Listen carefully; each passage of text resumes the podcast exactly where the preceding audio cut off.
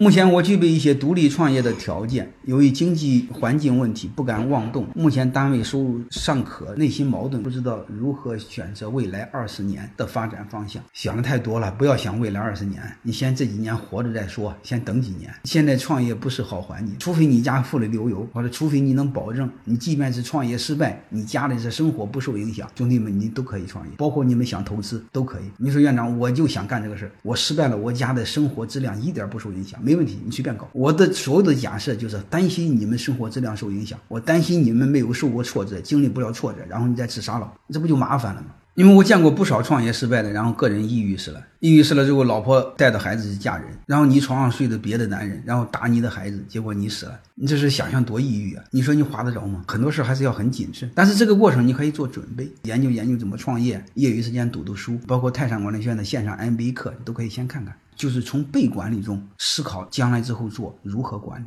这是可以做的。